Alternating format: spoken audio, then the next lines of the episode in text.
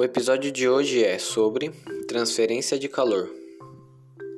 Relembrando um pouco do primeiro episódio, que foi falado sobre calor, agora vamos falar sobre como funciona a sua transferência. O calor é um tipo de energia e pode ser transferida de um corpo para outro, quando estão em temperaturas diferentes. E essa transferência pode ocorrer de três maneiras: a radiação. A radiação ou irradiação ocorre através de ondas eletromagnéticas e assim não é preciso de contato para transferir o calor. E saiba que todos os corpos irradiam calor, variando de acordo com sua temperatura, é claro. Um exemplo é uma fogueira.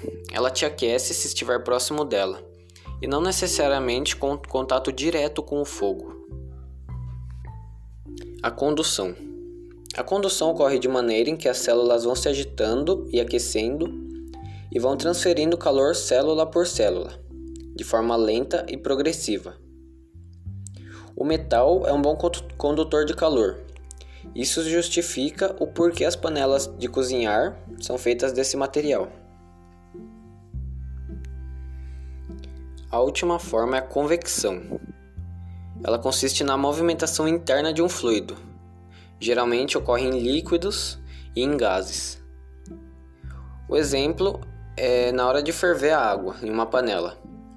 Água quente, que seria menos densa, ela está embaixo em contato com o fogo e ela acaba subindo, trocando de lugar com água fria, que é mais densa e acaba descendo, formando assim um movimento de convecção.